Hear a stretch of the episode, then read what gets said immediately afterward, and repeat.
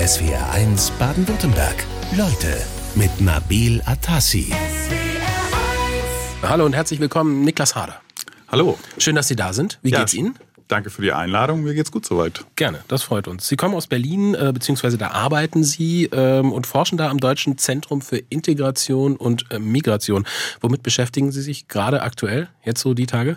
Die Tage jetzt mit der Beantwortung von Medienanfragen. Gibt's viele?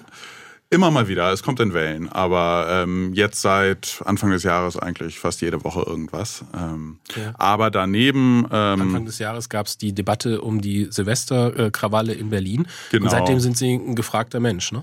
Ja, seitdem und kurz vorher ging es um die Reform im Staatsangehörigkeitsrecht. Äh, da fing das schon an, äh, dass da immer mal wieder Anfragen kommen. Aber das ist ja nicht eigentlich nicht meine richtige Arbeit. Also ich forsche dazu, was bringen Einbürgerungskampagnen. Ich forsche dazu, wie sich die Privatunterbringung der vielen Ukrainer, die nach Deutschland gekommen sind, auf deren Integrationschancen äh, auswirken. Ähm, und habe noch einige andere kleine Projekte. Also wir reden über Integration, das wird unmissverständlich auch schon klar aus Ihrem Tätigkeitsfeld.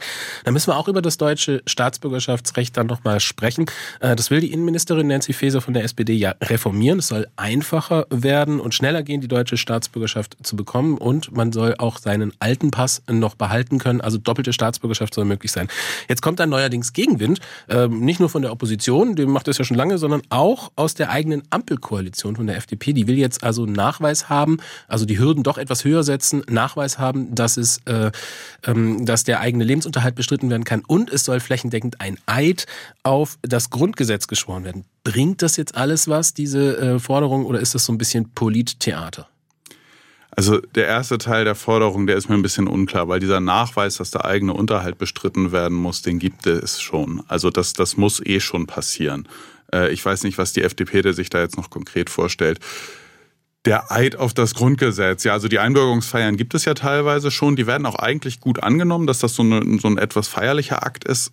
So ein Eid, ich glaube nicht, dass der jetzt da äh, in die eine oder die andere Richtung groß was verändert. Und man muss auch sagen, diese Darstellung, dass es jetzt leichter wird, die deutsche Staatsangehörigkeit zu bekommen, stimmt nicht unbedingt. Ähm, denn der Kern dieser Gesetzesinitiative ist eigentlich, dass jetzt die doppelte Staatsangehörigkeit für alle möglich ist. Das ist ja schon für viele Leute möglich.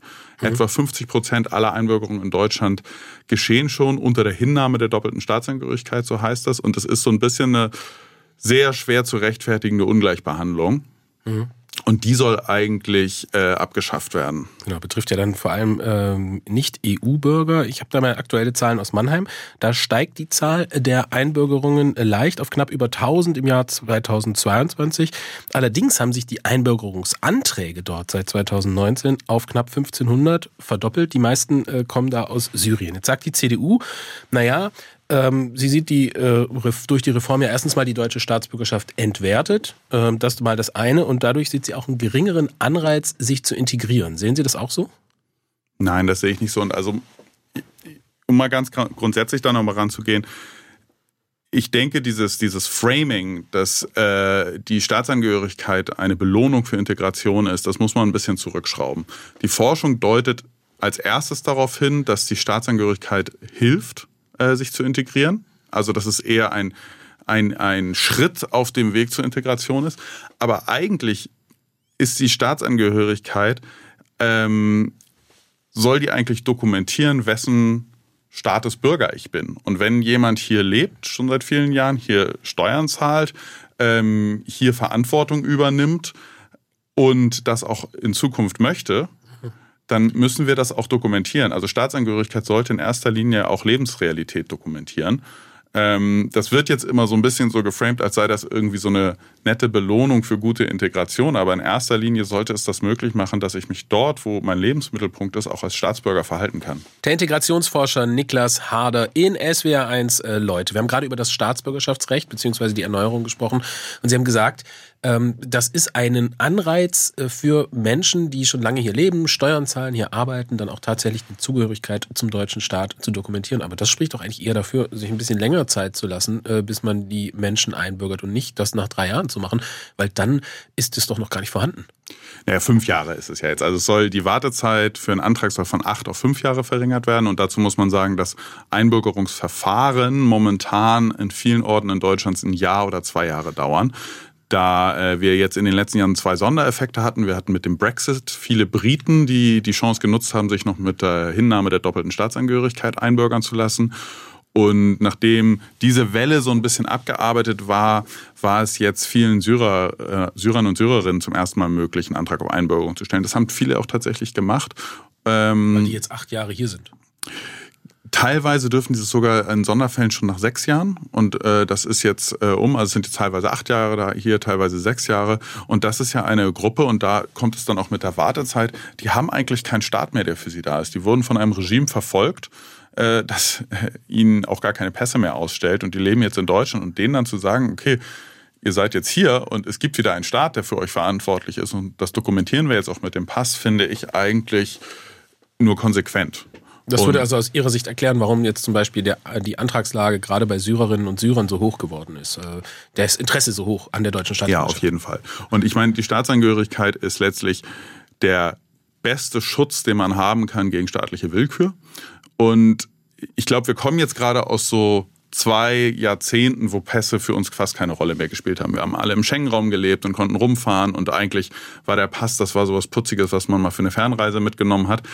Das hat sich jetzt in den letzten Jahren so ein bisschen verändert. Ähm, also mir war ist das ganz deutlich geworden. Ich bin tatsächlich zufälligerweise in die USA eingereist an dem Tag nach dem sogenannten Muslim Ban von Donald Trump und es war komplette Verwirrung am Flughafen. Keiner wusste, wer jetzt in dieses Land noch rein darf, ob eine Green Card noch gilt, wenn man den falschen Pass hat. Wir standen da im Immigration-Bereich und alle haben ihre Pässe rausgeholt und haben sich besprochen. Ähm, eine Kollegin ähm, aus, aus äh, Somalia mit Green Card äh, ist dann nicht reingekommen. Ähm, und da ist mir klar geworden, dass von einem Tag auf den anderen ein Pass extrem wichtig werden kann. Und wir haben das gesehen mit dem Brexit, wir haben das jetzt auch mit Einreiseregelungen rund um Corona gesehen. Mhm. Und ich glaube, das zeigt, wie wichtig es ist, dass einfach diese Lebensrealität auch durch den Pass dokumentiert wird. Okay, das ist ein Punkt. Ähm, Gibt es auch einen Anreiz zur Integration durch die Staatsbürgerschaft, äh, der da gesetzt wird? Die Union sagt ja nein. Naja, also indem ich mich einbürgere, und das ist ein langes und nerviges Verfahren, also das mache ich nicht mal einfach so, dokumentiere ich ja, ich will hier in diesem Land lange bleiben. Und ich glaube, wenn ich als Mensch weiß, ich bleibe hier, dann investiere ich auch in mein Leben vor Ort. Also das kann ich jetzt auch aus eigener Erfahrung zum Beispiel sagen. Ich bin viel umhergezogen, äh, habe an unterschiedlichen Orten studiert. Sie haben als Kind in Kamerun gelebt, ne? Ich habe als Kind in Kamerun gelebt. Ich, ich war zum Studium in Konstanz. Ähm, ich habe ein paar Jahre in den USA gelebt. Er meint natürlich Konstanz. Konstanz, ja. genau. Ja. ähm, und wenn man nicht denkt, dass ich da jetzt gleich mehrere Jahre bleibe, dann trete ich nicht sofort in den Verein ein oder, oder sowas. Ne? Aber wenn ich weiß, ich bleibe hier jetzt ein paar Jahre oder ich bleibe hier sogar äh, länger, dann fange ich auch wirklich an, mich mit den Strukturen vor Ort auseinanderzusetzen. Dann bin ich kein Expat. Mhm. Ähm, und ich denke genau, also da ist der deutsche Pass dann auch nochmal so ein Anstoß zu sagen, ey, ich bin jetzt hier, ich bleibe jetzt hier, jetzt fange ich mal an, auch ähm, mich hier richtig einzubringen. Welchen äh, Vorteil hat politische Teilhabe dabei? Weil man wird ja dann auch wahlberechtigt in Deutschland. Ja, für den Einzelnen ist das, denke ich, nett, aber jetzt nicht unbedingt äh, wichtig. Ich glaube, das ist in Aber ist nicht auch wichtig für ein Demokratieverständnis? Genau. Also es ist, denke ich, für uns als Gesellschaft wichtig. Wenn wir sagen, wir sind eine Demokratie, dann sollten auch im Wesentlichen alle Erwachsenen, die hier langfristig leben, wählen können. Und ich denke, das ist, äh, wir haben ja in Deutschland so 10 Prozent der Volljährigen, die nicht wählen dürfen. Und das ist in einigen Regionen halt deutlich mehr. Also wir haben Städte, wo dieser Anteil deutlich höher ist und da wird es dann, denke ich, schon zum Problem. Mhm. Und das ist ein gesellschaftliches Problem. Das ist nicht das Problem des Einzelnen. Ist Deutschland ein Einwanderungsland? Faktisch ja. Und ich glaube, politisch äh, wurde das eigentlich mit der sogenannten Süßmut-Kommission Anfang der 2000er auch dokumentiert. Ja, das sagen Sie so. Aber der Begriff ist immer noch sehr strittig in der Politik. Oder hat sich da inzwischen was verändert? Ich glaube, da hat sich was verändert. Also der Koalitionsvertrag spricht eindeutig von einem Einwanderungsland und ich glaube auch die CDU äh, würde diesen Begriff äh, so verwenden. Und faktisch sind wir es ja einfach. Also ähm, viel, viel in den Nachrichten sind jetzt immer Geflüchtete äh, aus der Ukraine, aus Syrien, Afghanistan.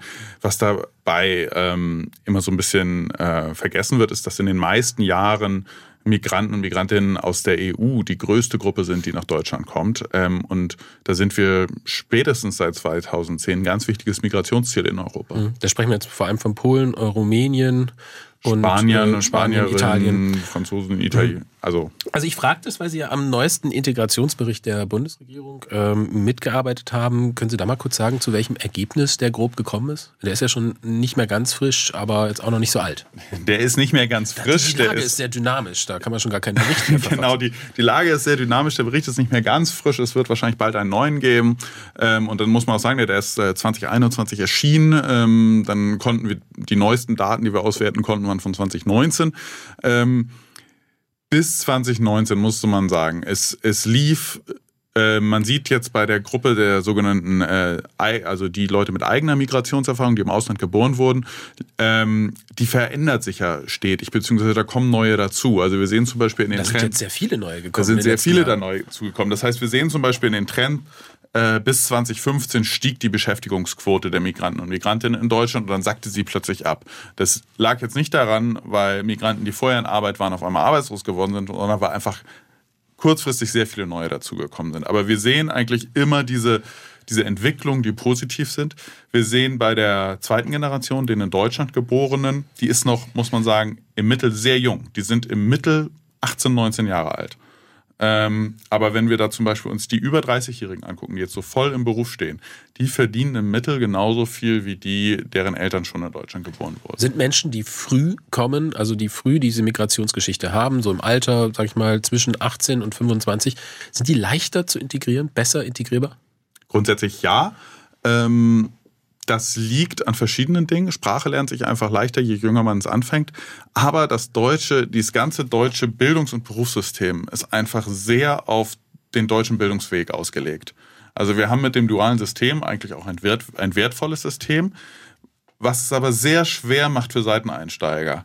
Und es ist einfach für das Fortkommen in Deutschland enorm wertvoll, schon zum Beispiel einen deutschen Schulabschluss zu haben. Weil dann so ein bisschen, weil dann alle wissen, okay, der hat einen Realschulabschluss, der hat ein Abitur, den kann ich jetzt ja hierfür oder dafür einstellen. Das ist für Seiteneinsteiger in Deutschland extrem schwer. Das ist ja dieses große Thema der Anerkennung, was besser werden muss in Deutschland. Also die FDP jetzt wiederum äh, hat die Debatte jetzt nochmal angeheizt. Es geht darum, äh, um die Einwanderung nicht in die Sozialsysteme, sondern äh, Einwanderung in den Arbeitsmarkt zu kanalisieren. Ähm, haben wir das verschlafen, ein bisschen besser zu kontrollieren, wer ins Land kommt? Nee, ich denke eigentlich nicht. Also ähm, wir waren, eigentlich ist Deutschland sehr streng, was Einwanderung in den Arbeitsmarkt eingeht, angeht. Da gab es diese blaue Karte der EU, das war ein großer Schritt. Ähm, und wenn wir jetzt die Geflüchteten ansprechen, das ist ein europäisches Problem und ich glaube, es hätte 2015 eigentlich kaum eine Alternative gegeben, ähm, bei der dann nicht die EU zerbrochen wäre. Also man muss sich das nochmal so ein bisschen zu, in, ins Gedächtnis führen. Das war zu einer Zeit, wo Deutschland den Mittelmeeranrainerstaaten noch gesagt hat, Haushaltsdisziplin. Das war kurz nach der Finanzkrise, ihr müsst sparen, aber gleichzeitig müsst ihr euch um die Versorgung aller Geflüchteten kümmern mit öffentlichen Mitteln. Das, und die, da haben die irgendwann gesagt, das ist nicht logisch, wie soll das gehen? Ähm, und diese beiden Argumente fortzuführen als Deutschland innerhalb der EU, das, das wäre damals kaum gegangen. 244.132 Asylanträge wurden allein letztes Jahr in Deutschland gestellt, davon knapp 18.600 hier in Baden-Württemberg. Der Integrationsforscher Niklas Harder in SWR1, Leute. Das sind jetzt nicht die Zahlen von 2015 oder 16, äh, dennoch, das ist ungefähr die Einwohnerzahl von Freiburg im Breisgau für ein Jahr. Äh, Da richten wir mal einen pragmatischen Blick drauf. Sind solche Zahlen Jahr für Jahr überhaupt zu schaffen? Mit Blick auf Integration? Ja, nicht, wenn man nichts tut. Ähm, Asylanträge kommen jetzt wahrscheinlich auch nicht so kontinuierlich so. Ähm, muss man ja auch sagen, das ist ja du- durchaus Wellen äh, unterlegen. Aber ähm, ich glaube, das ist nur zu schaffen, wenn wir uns ehrlich machen. Wenn wir sagen, es gibt auf dem Migrationsbereich gewisse Dinge, die wir ändern können. Äh, Wir können äh, innerhalb der EU noch darüber sprechen, wie man ähm, sozusagen Flucht äh, besser regelt, wie man das besser innerhalb der EU verteilt. Aber wenn Leute in Deutschland sind, dann müssen wir uns ehrlich machen und sagen, wie schaffen wir das jetzt? Aber muss man da nicht das Kind mal beim Namen nennen? Also wir müssten mal auf der EU-Ebene, muss man da nicht einfach sagen, wir müssen das jetzt mal ganz dringend, weil äh, die Zuwanderung im Prinzip ja völlig unkontrolliert abläuft. Das ist das, was äh, viele Menschen, glaube ich, hier im Land so empfinden, dass das unkontrolliert ist. Und das war auch damals 2015 äh, der Fall, dass man eben nicht gesagt hat, ach, das kann man doch alles verstehen, sondern dass das eine völlig unkontrollierte Situation war. Und äh, dass man hier vielleicht vielleicht dann tatsächlich mal das Kind beim Namen nennen muss und sagen muss, so, wir müssen da jetzt dran. Ja, also eigentlich muss die EU da schon seit ein paar Jahren ran. Das ist auf jeden Fall so. Und ähm, wir haben einfach gesehen, dass diese Dublin-Verträge nicht mehr richtig halten äh, und der aktuellen Realität nicht angepasst sind. Es ist nur extrem schwer. Ich bin da jetzt kein Experte für Migration, muss ich sagen, aber es ist extrem schwer, da in der EU Mehrheiten zu kriegen. Äh, es war jetzt erstmalig so äh, mit den Geflüchteten aus der Ukraine, dass es eine mit dieser Massenzustromsrichtlinie eine EU-Reaktion gab, wo sich alle EU-Mitglieder einig waren. Und ich hoffe, dass das genutzt werden kann, um zu sagen, guck mal, hier hat es schon mal geklappt, hier waren wir uns alle einig, lasst uns das institutionalisieren. Mhm. Ähm, da muss ich dann aber auch an äh, meine Kolleginnen und Kollegen äh, aus der Migrationsforschung weitergeben, weil die sich da besser auskennen. Okay, und ein Thema noch, also es gibt viel Migration in die Sozialsysteme, die soll reduziert werden, es soll Einwanderung äh, in den Arbeitsmarkt geben, qualifizierte Fachkräfte sollen geholt werden. Ähm, gibt es gute und schlechte ähm, Einwanderung? Naja, ein ein großer Teil dieser Differenz aus Einwanderung in die Sozialsysteme und Einwanderung in den Arbeitsmarkt ist hausgemacht. Das liegt am Rechtsstatus, den wir Menschen, die nach Deutschland kommen, zuteilen. Es gibt Leute, die dürfen von Anfang an arbeiten. Es gibt Leute, die dürfen nicht von Anfang an arbeiten.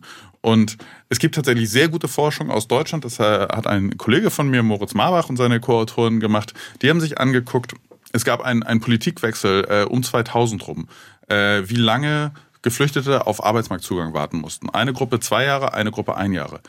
Die Gruppe, die nur ein Jahr warten musste, war noch zehn Jahre später mit einer höheren Beschäftigungsquote unterwegs als die Gruppe, die zwei Jahre warten musste. Mhm. Und da haben wir sozusagen die Einwanderung in den Arbeitsmarkt geregelt, einfach nur indem wir das Rechtssystem verändert haben. Ja gut, also differenzierter betrachten, okay, aber wir sind uns ja schon einig, es gibt eigentlich zu viel Einwanderung in die Sozialsysteme und das äh, können auf Dauer, wenn man das Jahr für Jahr so weiter betreibt, nicht gut gehen.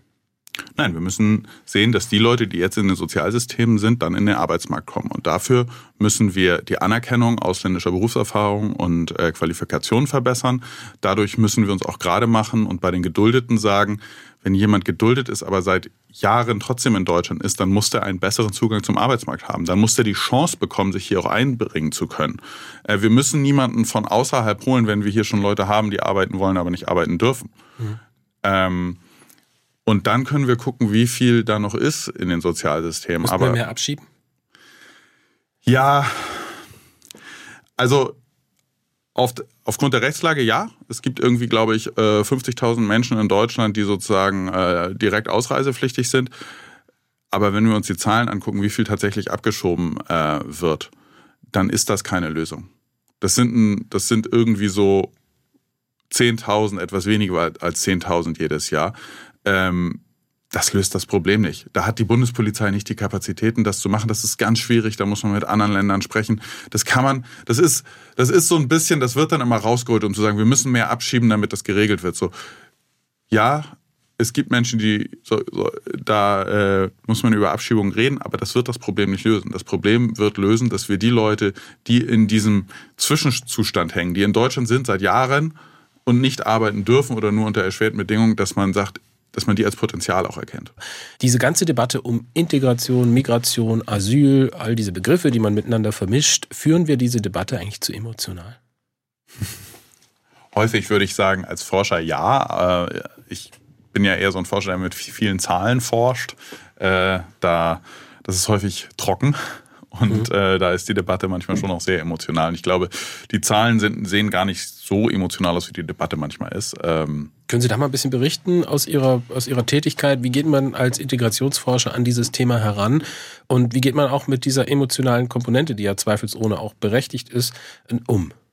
Ja, gute Frage. Also Integration zu erforschen ist erstmal so ein bisschen schwer, weil Integration so ein Begriff ist, der eigentlich nicht so, ähm, nicht so richtig gut definiert ist. Ähm, es ist ein äh, Kollege von mir hat mal gesagt, das ist ein essentially contested concept. Das kommt aus der äh, Philosophie. Das sind äh, Begriffe, wo wir uns selbst in einer, sage ich mal, in Vertrauen geführten Diskussion nicht einigen können.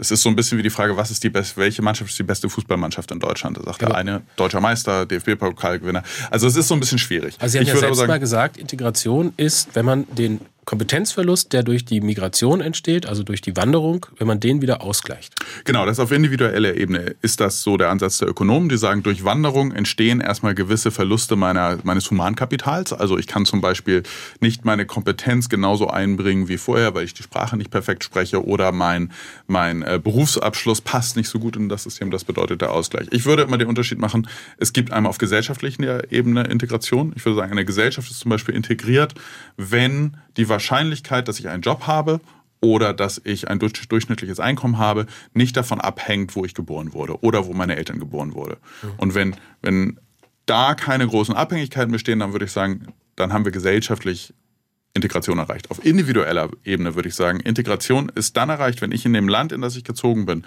ähm, die Mittel habe, um ein selbstbestimmtes Leben zu führen. Mhm. Und da reden wir natürlich über Sprache, über Ausbildung. Ja, ja, das ist ein guter Einstieg. Fangen wir mal bei der individuellen Ebene an. Ähm, viele sagen ja, das ist eigentlich, wir diskutieren viel zu viel darüber, was müssten äh, wir als äh, deutsche Gesellschaft tun, was müssten wir als äh, sozusagen hier EinwohnerInnen und Einwohner tun. Ähm, was gibt es nicht auch eine gewisse Bringschuld, die da erstmal vielleicht definiert werden muss, die Menschen einfach erstmal haben, die kommen? Ja, man kann das als Bringschuld definieren, aber ich würde einfach sagen, ähm, für die allermeisten äh, Migranten äh, ist das reines Selbstinteresse.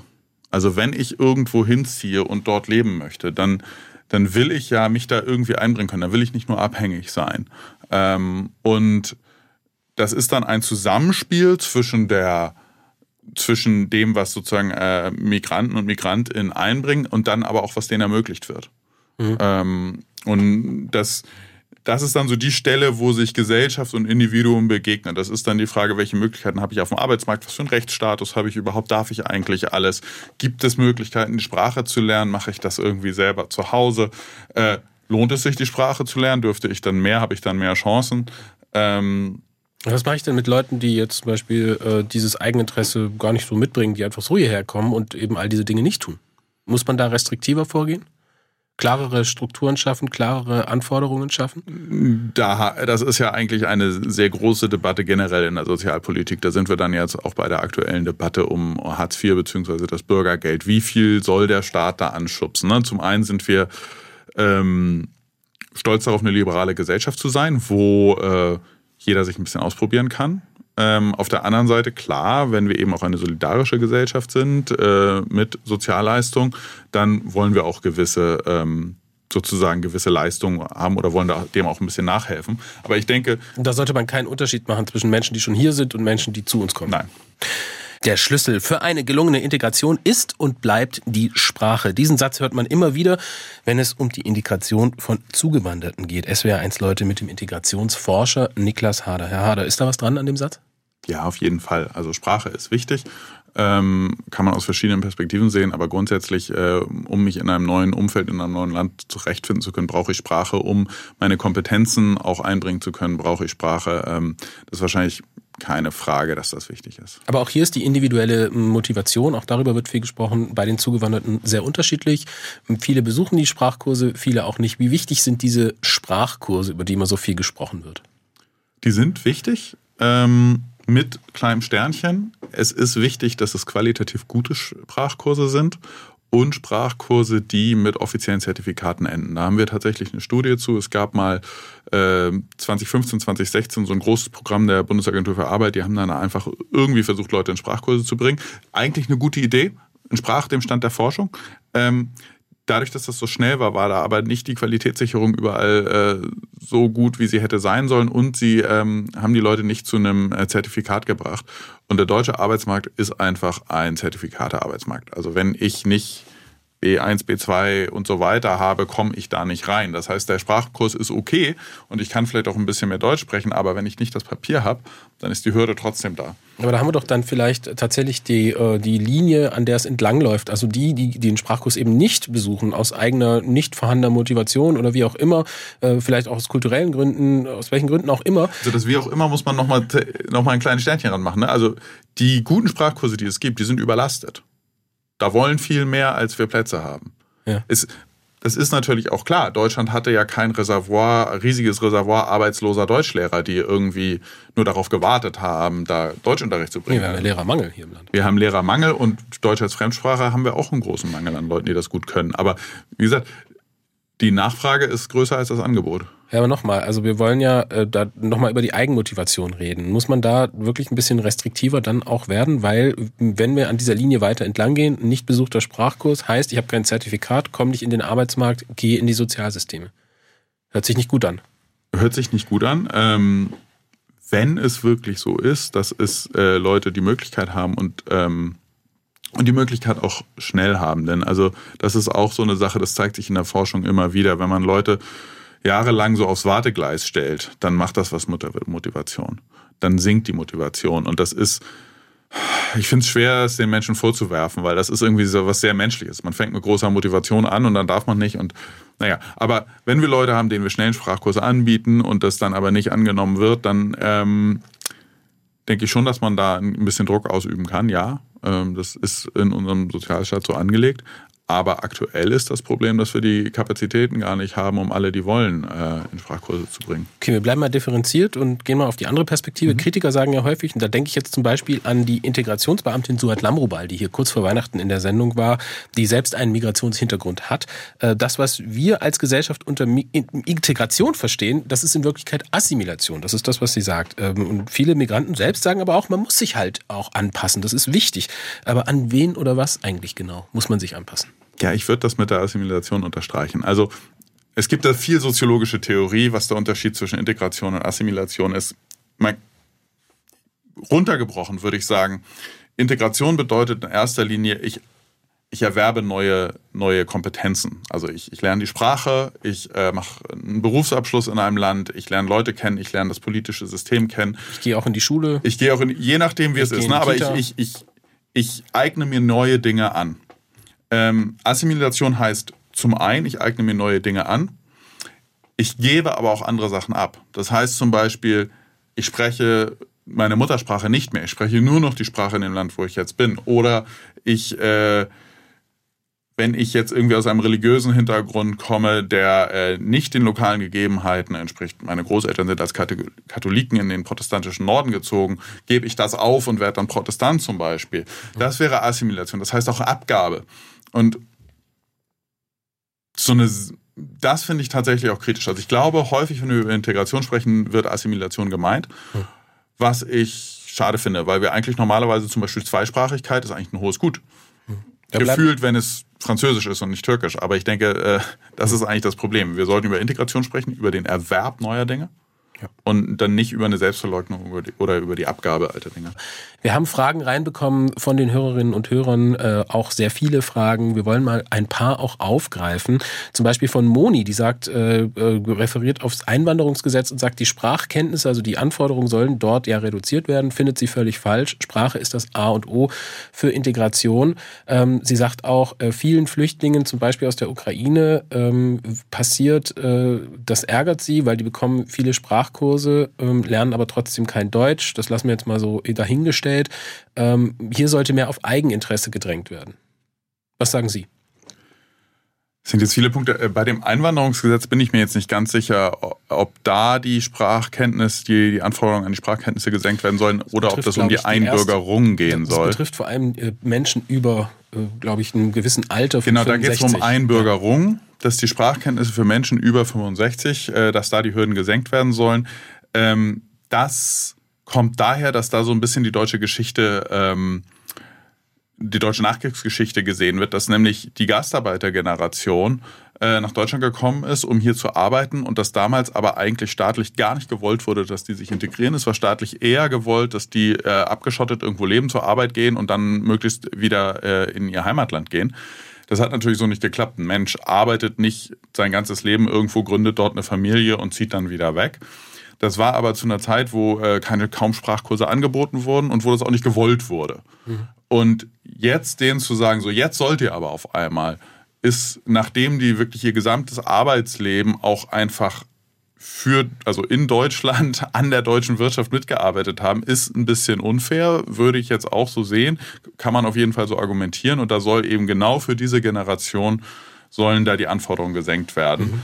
was so eine Anerkennung der Lebensleistung ist. Also differenziert äh, betrachten. Auch Katrin äußert sich äh, zu dem Thema, die sagt, äh, besser ist es doch, einen Sprachkurs zu besuchen, auch wenn es keinen Nachweis, kein Zertifikat gibt. Denn letztlich äh, kann man sich doch auch ohne Nachweis in der deutschen Sprache beweisen. Ein Zertifikat, das ist manchmal auch nur geduldiges Papier. Stimmen Sie dem zu? Ja, das stimmt. Dadurch, dass dann aber zum Beispiel für die Aufnahme in, äh, in die Ausbildung, zum Beispiel viele Ausbildungsbetriebe wollen ein Zertifikat. Und da reicht es eben häufig nicht, dass man da hingeht und mit dem Chef spricht und sagt, ich kann Deutsch, sondern damit die dann auch zur Berufsschule gehen können und so, da muss ein Zertifikat da sein. Mhm. Ähm, genauso, um in Deutschland studieren zu können, muss ein, muss ein Zertifikat da sein. Äh, um sich einen gewissen äh, Berufsabschluss anerkennen zu lassen, muss auch ein Sprachzertifikat da sein. Das ich denke auch, es wäre gut, wenn wir mehr einfach darauf gucken, was können die Menschen eigentlich. Da sind wir wieder bei der Eigenleistung auch, ne? Eigeninitiative. Ja, ähm, aber da, da, da, stellt Deutschland eben sehr hohe Hürden und diese Hürden bestehen aus Papier. Hm, okay. Äh, Frage an den Gast von einem anonymen Hörer. Weiß man eigentlich, wie viel Prozent der Geflüchteten hier bleiben und arbeiten, Ausbildung machen und Steuern zahlen können, Schrägstrich wollen? Mhm weiß man. Ich habe die Zahlen jetzt nicht im Kopf, weil das jetzt auch äh, von Geflüchteten zu Geflüchteten unterschiedlich ist. Also es wird sicherlich unterschiedlich sein zwischen Syrern und Ukrainern zum Beispiel.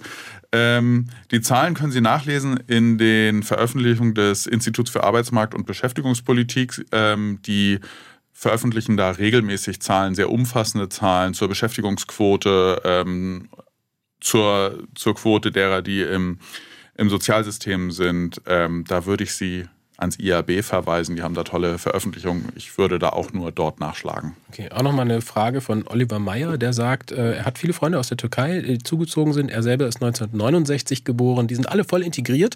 Aber äh, jetzt äh, sind so viele Konservative dabei, die mit Glauben und Stolz auf die Türkei jetzt in dem Fall mit Fahnen und so weiter herumrennen. er findet es nicht so schlimm, aber es würde ihn interessieren, ob Sie wissen, woher dieser Trend kommt. Weiß ich jetzt im Konkreten nicht. Es ist aber kein ganz untypisches Phänomen. Also wir haben es häufig so, dass Expat-Communities, ähm, auch wenn Expertise vielleicht nicht das richtige Wort ist, aber dass sozusagen Menschen aus einem Land im Ausland so ein bisschen patriotischer sind als die im Land. Zum, vielleicht, weil sie gar nicht so differenziert mitbekommen, wie die Politik im Inland läuft. Ähm, zum anderen, weil ihr Bezug zu dem Land wahrscheinlich eher aus Erinnerung besteht, denn aus der konkreten Realität, denn die konkrete Realität und Gegenwart ist häufig, äh, sage ich mal, hat mehr Grautöne als meine Erinnerung. Insofern hier im konkreten Fall kann ich das nicht sagen, es ist aber nicht ganz untypisch. Wieso gibt es in Deutschland kein Einwanderungsgesetz wie in Australien, Kanada, USA oder der Schweiz? Das fragt der SWR1-Hörer Uwe Hormuth und sagt, da sucht sich der Staat die Leute aus, die das Land braucht. Äh, Niklas Hader, Integrationsforscher aus Berlin bei uns. Warum ist das nicht so? Warum suchen wir uns die Leute nicht aus? So vorweg, ich bin da kein Experte, ich bin Integrationsforscher, aber. aber wäre doch auch gut für die Integration. Vielleicht, wissen wir nicht. Ähm, also ich meine, es sind schon sehr unterschiedliche Rechte, die USA, Kanada, Schweiz, äh, Australien haben. Ähm, es gibt ja, also auch Deutschland hat ein, äh, ein Teil des Einwanderungsrechts, wo sich der Staat die Leute aussucht. Wir haben die blaue Karte der EU zum Beispiel, wir haben die Arbeitsvisa, wo sehr genau geschaut wird, äh, wer kommt. Ähm, dann hat Deutschland aber den Sonderfall, dass wir Teil der EU sind, dass wir Freizügigkeit innerhalb der EU haben. Das heißt, dass dort aus den EU-Ländern eben Leute ähm, einfach so nach Deutschland kommen können. Und dann hatten wir jetzt diese Sonderfälle mit den Geflüchteten. Und ich denke, was all dieses zeigt, ist, dass man eigentlich deutsches Einwanderungsrecht nicht unabhängig von der EU äh, denken kann, sondern das ist, und ich will das jetzt gar nicht so relativieren, das ist extrem dringlich auf EU-Ebene und da muss die EU sich kümmern. Aber wir müssen darüber sprechen, ähm, wie, äh, wie die EU-Einwanderung regelt. Und wir können in Deutschland sicherlich auch noch was ändern. Und da gibt es ja auch äh, Trends in die Richtung. Also, dass wir zum Beispiel mehr über Resettlement sprechen, dass wir ähm, darüber sprechen, dass wir die äh, Visa-Einheiten an den deutschen Botschaften aufwerten, damit das da auch schneller geht. Damit Leute nicht denken, so bei den Schlangen an der deutschen Botschaft muss ich ja eh nicht, äh, muss ich es gar nicht erst versuchen. Hm. Ähm, das sind Prozesse, die sind im Gang, aber ich denke, wir können Deutschland als sozusagen zentral in der EU gelegenes Land nicht mit Australien vergleichen. Ist die Lösung eine Nivellierung des äh, Fachkräfteeinwanderungsgesetzes? Das ist sicherlich Teil der Lösung. Mhm. Integration von Zugewanderten, das ist ein beiderseitiger Prozess, ein Geben und Nehmen. Auch diesen Satz hört man immer wieder in der Integrationsdebatte, ähm, Herr Hader. Wie kann man denn diesen individuellen Ängsten, auch die sind ja da, begegnen? Äh, was kann man machen, um vielleicht Ressentiments abzubauen auf beiden Seiten? Gibt es da seitens der Integrationsforschung eigentlich eine Antwort auf diese Frage? Hm. Ähm, es, gibt, es wird sich viel, es wird viel dazu geforscht. Ähm, es gibt die sogenannte Kontakthypothese, dass einfach Kontakt ähm, wichtig ist. Ähm, wir wissen mittlerweile, dass nicht jeder Kontakt wichtig ist, sondern dass es auch darum geht, so inwiefern bedeutet der Kontakt zum Beispiel auch Zusammenarbeit? Inwiefern bedeutet der Kontakt gemeinsam Leben gestalten, etwas zusammengestalten, dass sozusagen die Rahmenbedingungen des Kontakts sehr wichtig sind. Ähm, und ich denke, das ist eigentlich gar nicht so anders wie bei anderen sozialen Beziehungen wenn wir mit Menschen ähnliche Interessen im Leben haben, an ähnlichen Dingen zusammenarbeiten, dann lerne ich sie besser kennen, dann baue ich Ressentiments ab. Also viele Freundschaften entstehen ja auch, weil man gerade in einer Lebensphase ist, wo man gemeinsam studiert, gemeinsam etwas macht, gemeinsam bei einer Firma arbeitet, gemeinsam in einem Sportverein ist. Ähm, und insofern würde ich sagen, das ist gar nicht so anders als andere soziale Beziehungen. Ja, das klingt ja alles sehr gut, aber muss man da vielleicht nicht auch diejenigen, die kommen, dass man sagt, das sind ja auch irgendwie erstmal Gäste, die kommen neu, mehr in die Pflicht nehmen, zu sagen, oder nicht immer nur sagen, wir als Gesellschaft müssten mehr empfangen, mehr verstehen, mehr uns darauf einlassen, sondern die Leute in die Pflicht nehmen und sagen, erklärt euch doch mehr, baut doch Ängste ab. Ich weiß nicht, ob man das so pauschal sagen kann, weil ich glaube, ganz viele geben sich die Mühe. Also und ich will da jetzt nicht einfach, indem ich so pauschal sage, das muss so sein, ganz vielen Leuten Unrecht tun. Ich glaube, klar, ähm, Leuten, die kommen, äh, sollte gesagt werden, hey, äh, wir wollen euch hier, zeigt euch mal. Mhm. Aber wir müssen, wir müssen auch die Möglichkeiten schaffen. Ich meine, das ist ja auch, wir kennen uns hier aus. Ähm, es ist unsere Verantwortung, diese Möglichkeiten, diese Foren zu schaffen, in denen sich Menschen dann auch sozusagen präsentieren Gehört können. Gehört auch ein Stück weit die Akzeptanz dazu, dass wir Einwanderungsland sind? Unbedingt. Mhm. Ganz kurze Antwort zum Schluss. Wie meinen Sie, wird sich diese Debatte entwickeln? Gemeine Frage für eine kurze Antwort. Diese Integrationsdebatte. Wird die eher schärfer werden oder werden wir da vielleicht ähm, Lösungen finden? Sind Sie optimistisch? Es könnte beides sein. Es könnte sein, dass die Debatte schärfer wird, wir gleichzeitig aber Lösungen finden. Denn wir sind eigentlich, und das zeigen diese Integrationsberichte, im Mittel auf einem sehr guten Weg. Mhm. Es gibt nur immer eben auch eben Taschen, wo es nicht so ist.